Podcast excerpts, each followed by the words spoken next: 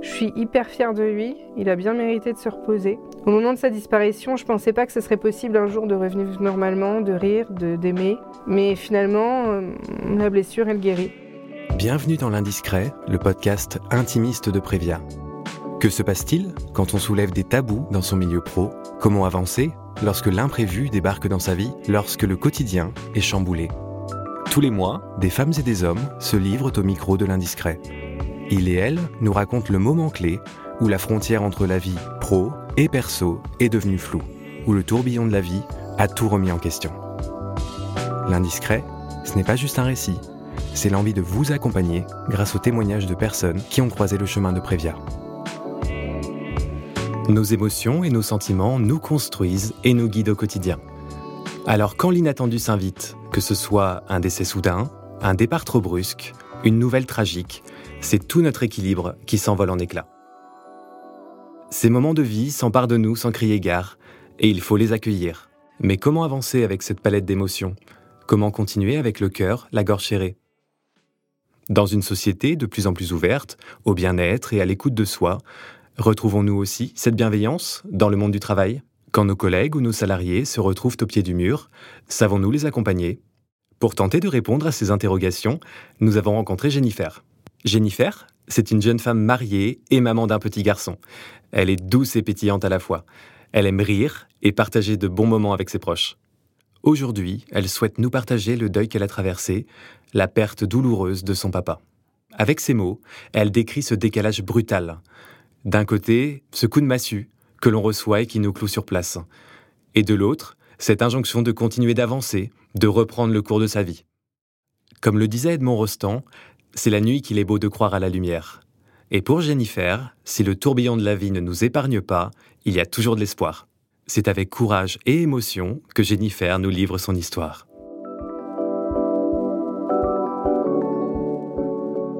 J'ai une enfance qui est plutôt heureuse, baignée euh, dans le commerce de mes parents. J'ai un grand frère de 7 ans, euh, mon aîné.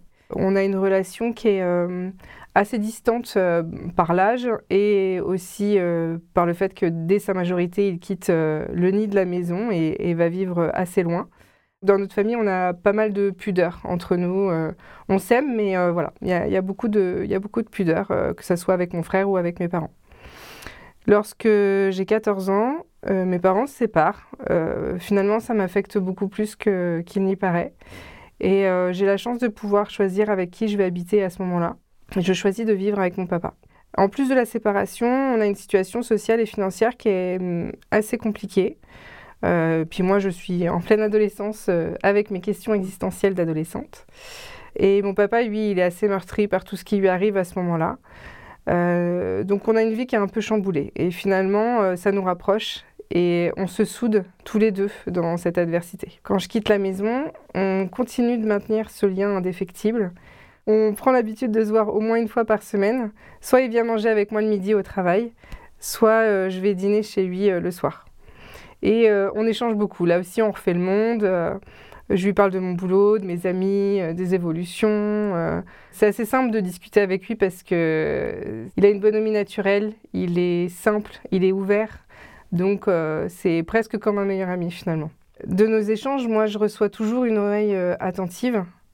Et, et de son côté, cela lui apporte aussi de la compagnie parce que le reste du temps, il est, assez solitaire. En avril 2016, l'état de santé de mon papa se dégrade. il se plaint de maux de ventre. Et quand je viens lui faire ma visite hebdomadaire, je constate, que ses yeux sont jaunes. Donc on réagit immédiatement. Euh, là va se succéder tout un panel de rendez-vous et d'examens.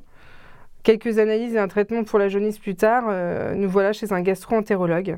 Ils ont observé une tache, une masse sur le pancréas et il faut aller voir.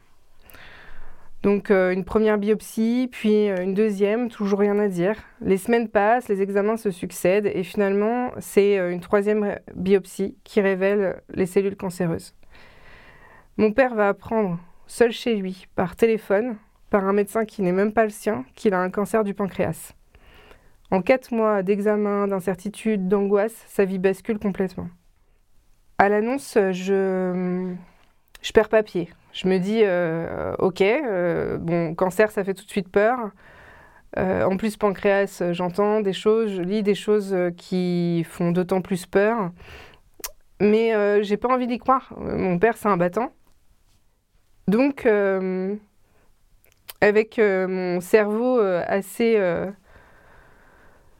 assez contrôlant, j'ai envie de dire, je, je me dis, ok, c'est quoi, quelles, sont les choses à faire? Le médecin nous dit de faire ça, ok, on va faire ça. Et, on y va en fait, on attaque, on, suit le protocole comme, comme ils nous disent de le faire.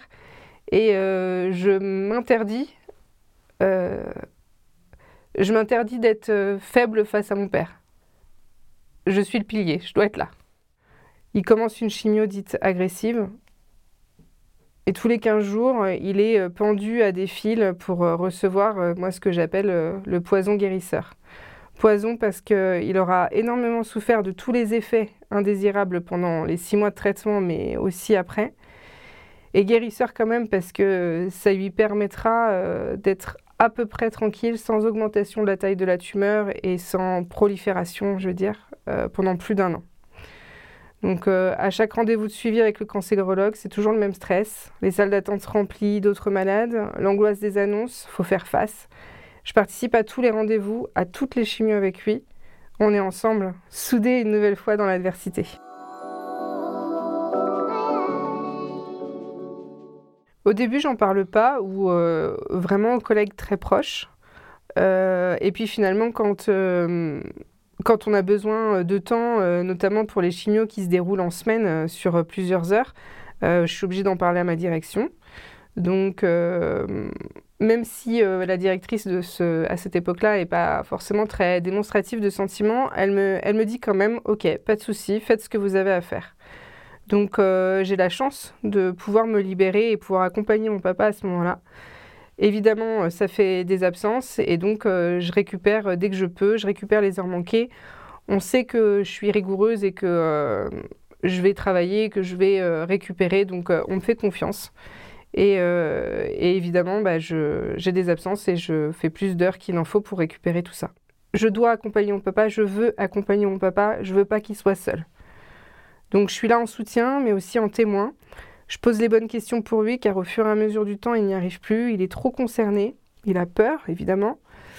Donc euh, je reformule pendant les rendez-vous pour être sûr d'avoir bien compris et je lui réexplique ensuite. Il faut comprendre que je suis la seule sur place de la famille.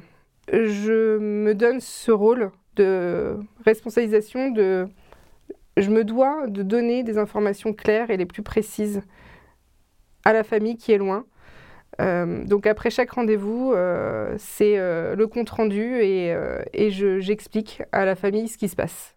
Après chaque rendez-vous, on a des bonnes nouvelles, même minimes, on se prend dans les bras, allez, une victoire de plus. Et on continue jusqu'à l'étape suivante, step by step. Et puis il y a les rendez-vous des mauvais jours avec des nouvelles qu'on n'a pas forcément envie d'entendre. Et après chaque annonce, il faut trouver les bons mots, le réconfort et la force surtout de ne pas lui montrer que moi aussi j'ai peur. Donc euh, voilà, au milieu de ces montagnes russes, il euh, faut que j'aille travailler. Les premières fois, quand je reviens euh, d'une matinée chimio avec mon père, j'ai un peu de mal à cacher mon désarroi face à tout ça. Même si les gens ne savent pas, je crois que ça se lit sur mon visage. En tout cas, j'ai pas envie de parler. Donc je, je, mets une distance avec les personnes qui ne sont pas au courant. Ça se fait malgré moi. Je ne décide pas de ça. Je, euh, je veux juste pas en parler, j'ai pas envie qu'on me prenne en pitié, j'ai pas envie d'en parler toutes les cinq minutes non plus. Donc je, mets de la distance. Et euh, c'est vrai que dans le métier que j'exerçais à ce moment-là, euh, il y a une charge de travail qui est très importante. Il y a tout le temps du passage dans le bureau, énormément d'administratifs et de gestion de dossiers. Donc il y a un rythme qui est assez soutenu. Mais euh, justement, c'est ce qui me permettait aussi de penser à autre chose. Finalement, je me mettais à fond dans ma tâche et, j'oubliais un peu le reste. Et puis voilà, une fois que la journée est finie, euh, on remet sa casquette et puis euh, on appelle papa pour voir si tout va bien. L'état de, mon papa s'améliore pas au fil des mois. Hein. donc il y a eu la chimio, après il y a eu de la radiothérapie, beaucoup de douleurs, un état général qui se dégrade, son corps s'amaigrit, sa force le quitte, son visage change. Euh, je me souviens de ses sourires forcés pour ne pas m'inquiéter, de sa fatigue qui prend le dessus sur nos discussions et nos balades. Et ça, c'est la version édulcorée euh, de l'histoire. Mais voilà, il se bat, il s'accroche, il se plaint jamais. Et en juin 2018, un heureux événement va enfin nous faire souffler un peu.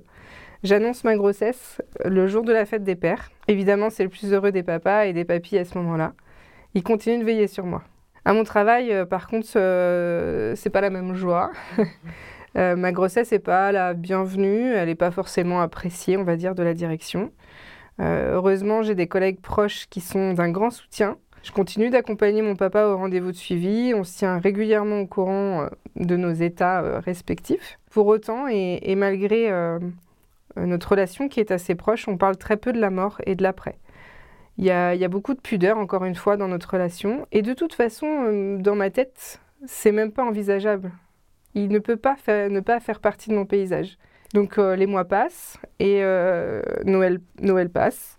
Mon terme est prévu pour fin février. L'état de mon papa décline fortement et je finis par accoucher après terme par césarienne.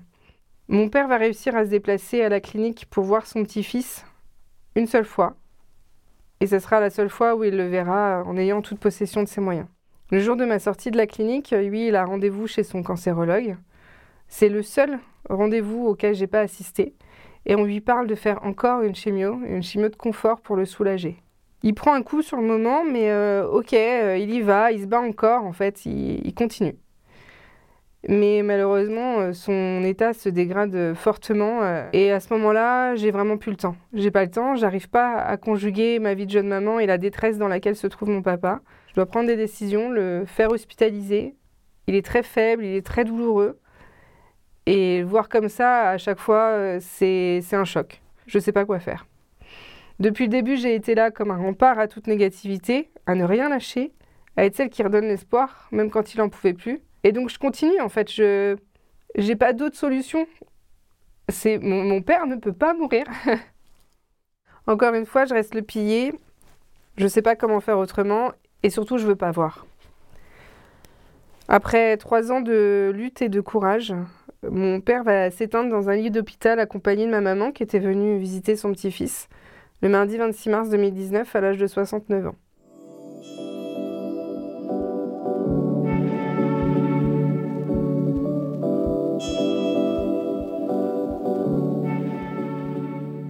J'ai appris la disparition de mon père par téléphone alors que j'avais mon fils d'à peine un mois dans les bras. À ce moment précis, mon cœur s'est déchiré. J'ai hurlé de douleur.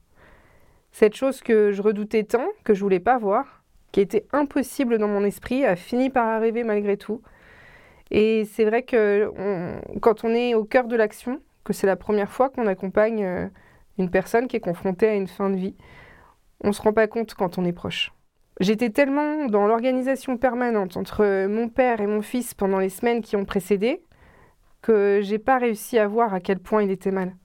La veille de sa mort encore, j'ai vu un médecin du service, il n'a pas été clair euh, dans ses propos et il a maintenu un peu cet espoir d'amélioration.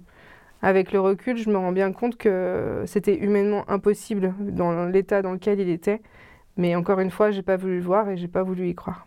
Il y a une profonde colère et tristesse qui m'ont envahi et qui se sont installées chez moi. Les questions qui reviennent souvent à ce moment-là, c'est euh, pourquoi lui Il méritait pas cette fin de vie? Est-ce qu'il est mieux aujourd'hui? Où est-ce qu'il est? Est-ce que j'ai fait mon maximum? Mais aussi dans mon contexte un peu particulier, euh, est-ce que je vais réussir à donner de la joie et de l'amour à mon nourrisson maintenant? Et comment euh, ce petit être qui découvre tout perçoit cette douleur chez moi? On dit que les enfants sont des éponges. Est-ce que ça va l'affecter et à quel point? Comment je vais faire plus tard pour lui transmettre les qualités de son papy? Je me souviens pleurer par sursaut dès que mon fils est couché et que je peux ouvrir les vannes, en pleine nuit, en voiture plus rien n'a de goût. L'une des premières choses que je me suis dit, c'est que la vie allait être bien longue sans lui dorénavant. J'avais 32 ans. Maintenant que j'étais maman et que j'avais d'autant plus besoin de son soutien et de ses conseils avisés, comment j'allais faire sans lui? Je me sens juste orpheline, j'ai mal. Il fait partie de ma vie et il est ma racine. Avec lui, on se sent bien et il manque déjà tellement. Donc très vite après l'annonce, je me déplace euh, à l'hôpital seule. À ce moment-là, je, je, me dis que j'aurais vraiment voulu être là une dernière fois pour lui, être présente et l'accompagner dans son dernier souffle.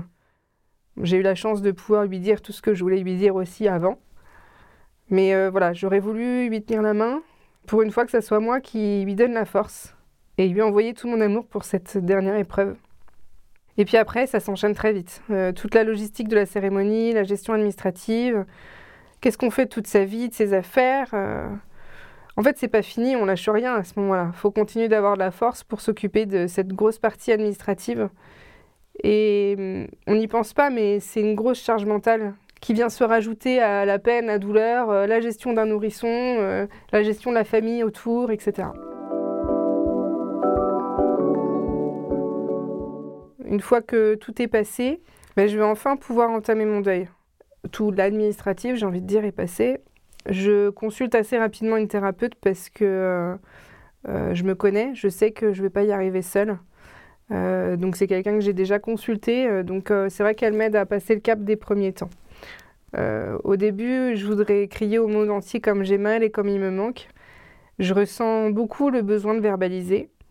Donc je cherche des groupes de parole, des gens qui ont vécu la même chose, mais je trouve rien qui corresponde euh, vraiment à, ce que j'ai besoin à ce moment-là. Je vais euh, très régulièrement sur la tombe de mon papa. Sur le trajet en voiture, j'écoute en boucle les chansons de la cérémonie. Je ne sais pas pourquoi, j'ai l'impression que ça me rapproche de lui. Et puis, euh, à un moment donné, tout se mélange aussi. Euh, dans ma tête, euh, entre la naissance, le décès, tout est brouillé, tout... Mes lignes, elles sont... Enfin, j'ai plus de statut, je, ne sais plus où je suis, en fait, dans, dans ma vie à ce moment-là. J'ai pas du tout profité des premiers mois de vie de mon fils. Et pourtant, c'est bien lui qui m'aide à laisser la, la tête hors de l'eau à ce moment-là. Au travail, euh, au moment de la disparition de mon père, j'avais averti évidemment ma direction et, les collègues les plus proches du décès de mon papa. Mais euh, finalement, quand euh, je reviens de congé maternité, ça fait déjà deux mois que tout ça s'est passé. Pour moi, c'était hier, hein, mais pour les autres, ben, ça y est, c'est du passé en fait. Personne n'était là, au plus près de moi, pour comprendre dans quel état d'esprit j'étais et comment j'avais vécu ces derniers mois. Donc euh, quelques jours avant de reprendre, euh, moi je suis en pleurs. Je me sais très attendue parce que la charge de travail elle est là. Je suis scindée en deux entre ce que je veux, ne pas retravailler tout de suite. Je suis pas prête. Est-ce que la bienséance et mon éducation entre guillemets me disent de faire? Ouais, l'arrêt de travail c'est pour les faibles ou pour les vrais malades. Pour moi, je suis pas malade. Je suis triste. Je retourne au travail tant bien que mal après ce congé maternité tronqué en juin. Beaucoup de mes collègues, du coup, ne sont pas au courant. Ils n'étaient pas au courant de la maladie de mon père et ils ne sont pas au courant non plus du décès. Et donc, j'ai le droit à tous les deux jours à des Alors, ce que j'ai ma terre, t'as bien profité? En fonction des personnes, soit je dis la vérité, soit je fais semblant et j'avance. Mais au fond de moi, je suis exactement comme ce mardi 26 mars 2019, à pleurer et à hurler de l'intérieur. Certains me disent que c'est aussi bien de travailler et de se changer les esprits plutôt que d'être chez soi à ruminer. Mais moi, c'est pas ma façon de penser, c'est pas ma façon de voir. Il faut à un moment donné euh, sortir de cette tristesse, c'est vrai, mais la durée, elle est différente pour chacun. Il faut trouver son timing. Pour moi, ma reprise était trop tôt, d'autant que mon retour dans cette entreprise n'était pas vraiment désiré de ma part. Euh, j'étais partie en congé maternité avec encore un papa, en pensant euh, trouver le temps pendant ce congé maternité de chercher un autre emploi pendant cette période. Et finalement, euh, lorsque je reviens, donc euh, j'ai un bébé, j'ai plus de papa. Mon binôme est devenu ma chef. Une nouvelle personne se trouve dans mon bureau, donc euh, mon nouveau binôme. voilà, c'est encore un changement auquel il faut s'adapter. et heureusement, les deux, que ce soit mon ancien binôme devenu chef et, mon nouveau binôme, sont toutes les deux adorables et, on s'entend très bien. Finalement, on forme un bon trio et, et ça motive. Euh, donc, euh, et puis la charge de travail est de toute façon euh, tellement importante même à, ce retour que au bout de deux semaines, c'est bon, j'ai retrouvé tous mes automatismes et, à la rentrée, c'est parti, ça roule, on, attaque de plus belle. Donc bien entourée par ma famille et mes amis qui m'ont laissé exprimer vraiment ma tristesse à chaque fois que j'en ai eu le besoin, j'ai finalement réussi à accepter le départ de mon papa, consciente qu'il est bien mieux où il est désormais je suis hyper fière de lui, il a bien mérité de se reposer. Au moment de sa disparition, je pensais pas que ce serait possible un jour de revenir normalement, de rire, de d'aimer. Mais finalement, euh, la blessure, elle guérit. Les premières fois où on se surprend à ne pas y avoir pensé pendant une journée, on se culpabilise presque. Mais la vie reprend son chemin et finalement, ça m'a rappelé qu'il faut profiter de nos proches et ne pas oublier de leur dire qu'on les aime, même si c'est un peu bateau.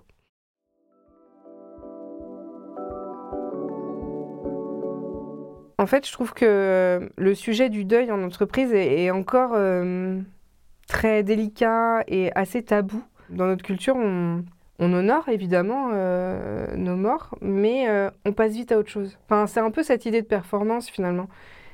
Alors que en réalité, quand on le vit, euh, la performance, on s'en fiche vraiment quoi. On l'a subi euh, de toute façon la tristesse à plusieurs reprises dans plusieurs entreprises différentes. J'ai vécu le deuil de parents, à chaque fois à des niveaux différents et avec euh, un lien différent. Mais à chaque fois, ce qui m'a surprise, c'était le peu de communication qu'il y avait dans les entreprises. Plus jeune, quand j'étais pas du tout armée face au deuil, j'ai un responsable qui m'a dit oui, oui, bah, très bien, bah, vous avez admettons, un jour euh, de congé pour un grand-parent. Et c'est tout. Pas de euh, bah, est-ce que vous allez bien? Est-ce que euh, vous avez besoin d'aide Vous avez besoin d'en parler Ou qu'est-ce que je peux mettre en place pour vous aider Ou Enfin, non, en fait, c'est juste normal. Effectivement, la mort fait partie de la vie. Mais pourquoi autant de pudeur En fait, c'est ça que je me pose comme question. Pourquoi autant de pudeur, autant de tabou face à ça? Ça pose une espèce de, un espèce de malaise. Euh, même j'entendais euh, l'autre jour quelqu'un euh, expliquant que même de la joie en entreprise, bah faut pas trop l'exprimer parce que pourquoi il est heureux celui-là? Il doit pas travailler. bon voilà. Par le passé, c'était vraiment il fallait il fallait taire nos émotions. On était vraiment dans cette société-là. Aujourd'hui, j'ai l'impression que ça s'ouvre un peu plus, même par rapport aux enfants. On voit bien que les émotions, la gestion des émotions, c'est une grosse part euh, dans l'éducation des enfants. Donc j'ai espoir que ça en fasse des adultes qui savent gérer leurs émotions, exprimer leurs émotions et qu'on sache accueillir les émotions des autres. Chacun est différent, on a tous des, façons différentes d'accueillir euh, le décès d'un proche ou d'autres nouvelles. Il n'y a pas de formation pour aider les managers à gérer les émotions, alors les émotions euh, en général des salariés et encore moins gérer les, annonces euh, difficiles, euh, que ce soit des décès ou même des maladies. Hein, euh, quand les salariés tombent malades. Avant, quand même, le maître mot, c'était quoi qu'il t'arrive, tu dois y aller. Tu dois aller bosser. Il n'y a pas de place aux sentiments, aux émotions. Tu dois bosser, en fait. Je ne crois pas que les managers soient, soient bien armés pour aider leurs salariés dans ces situations-là. Et d'ailleurs, le droit du travail non plus. Quand on voit que pour un enfant ou pour un parent, on a si peu de jours de congés euh, accordés. C'est vraiment très peu, c'est minime euh, le nombre de jours. Si j'avais des conseils à donner à une personne qui a vécu le deuil, qui retourne au travail, ça serait de prendre son temps et de ne pas culpabiliser comme j'ai pu le faire, d'accepter qu'il y ait besoin de prendre du temps en fait. Ne pas hésiter à se faire accompagner. Si on sent qu'il y a un besoin, euh, je pense qu'il ne faut pas rester en retrait même alors peut-être pas à tous ses collègues, mais euh, aux collègues avec qui on, se sent euh, le plus proche. Et puis pour ceux qui sont de l'autre côté, qui au contraire accompagnent, bah, déjà je pense qu'on a un devoir tous de prendre soin les uns des autres. Quand on apprécie voilà, un collègue et qu'on voit qu'il a ce type de situation, je pense qu'il faut pas mettre de blanc en fait. C'est vrai que quand on l'a pas vécu, on est très vite mal à l'aise face à, la mort. On ne sait pas comment l'autre réagit, on ne sait pas euh, à quel niveau il se situe. Mais je pense qu'il faut en parler tout simplement. Quand, euh, quand on vit le décès de quelqu'un, euh, bah pour nous, ça devient plus tabou puisqu'on le vit. Donc finalement, ça fait partie de nous. Accompagner quelqu'un, c'est aussi lui dire bah, de quoi tu as besoin en fait. Comment tu te sens Est-ce que tu as envie d'en parler? Est-ce que tu préfères que je te laisse tranquille? Si c'est oui, la réponse, c'est ben ok, je te laisse tranquille. Par contre, sache que je suis là pour t'écouter ou pour rigoler si tu as envie de rigoler ou je pense qu'il faut laisser l'autre euh, exprimer euh, son besoin et puis bah, après, il euh, faut juste suivre. Je considère aujourd'hui que j'ai eu beaucoup de chance d'avoir un papa aussi aimant et gentil que lui. J'ai eu la chance de pouvoir échanger sur des milliers de sujets, de connaître sa façon de penser, de m'imprégner de sa sagesse et de constater son courage aussi. J'espère avoir sa force si un jour je devais en avoir besoin. Je suis vraiment pleine de gratitude pour avoir vécu les bons comme les mauvais moments avec lui.